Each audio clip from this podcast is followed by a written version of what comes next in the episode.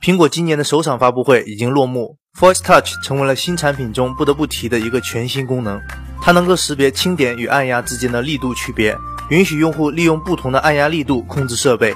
在 Apple Watch 上的一个表现就是，只有按压屏幕上的时钟才能进入表盘的编辑模式，轻点则会回到页面。而 MacBook 上的一个表现就是，越用力按住触控板，就能让视频快进的越多。苹果在最新的两款产品都加入了这个功能。可见他们对这项技术还是非常重视的，因此下面这条消息也就说得通了。根据《华尔街日报》的报道，苹果计划将 Voice Touch 引入到下一代 iPhone 上，这样一来，iOS 将有望增加更多的全局功能，iOS 九也就自然多了一份期待值。再回来说说 Apple Watch，发布会上，苹果并没有提及太多这款设备的硬件信息。不过现在这款产品的部分配置已经公布，其中三十八毫米款的屏幕大小为一点三二英寸。四十五毫米款的则为一点五英寸，两者均内置了扬声器和 NFC，并且配备了八 GB 的储存空间。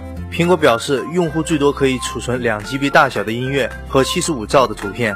小编顿时觉得回到了十年前的 MP3 时代。电池方面，苹果则表示它的寿命可以达到三年，并且可以进行更换，不过费用暂时未知。另外，消息还称，苹果零售店正在准备新的 Reserve and Pickup 系统，允许用户试戴之后再决定是否付款。只要不用买单，小编一定会经常去的。虽然这两天铺天盖地都是苹果的消息，但忽略谷歌的存在显然是不对的。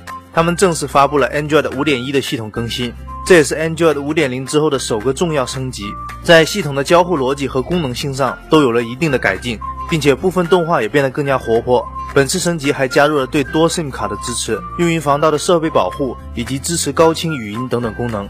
其中设备保护功能类似于苹果的 iCloud 激活锁，手机如果丢失或者被盗，即使被重置，还是要登录谷歌账号才能正常解锁。目前多款 Nexus 设备已经开始收到更新，其他用户则需要等待相应厂商的适配，不过那应该是几个月之后的事儿了。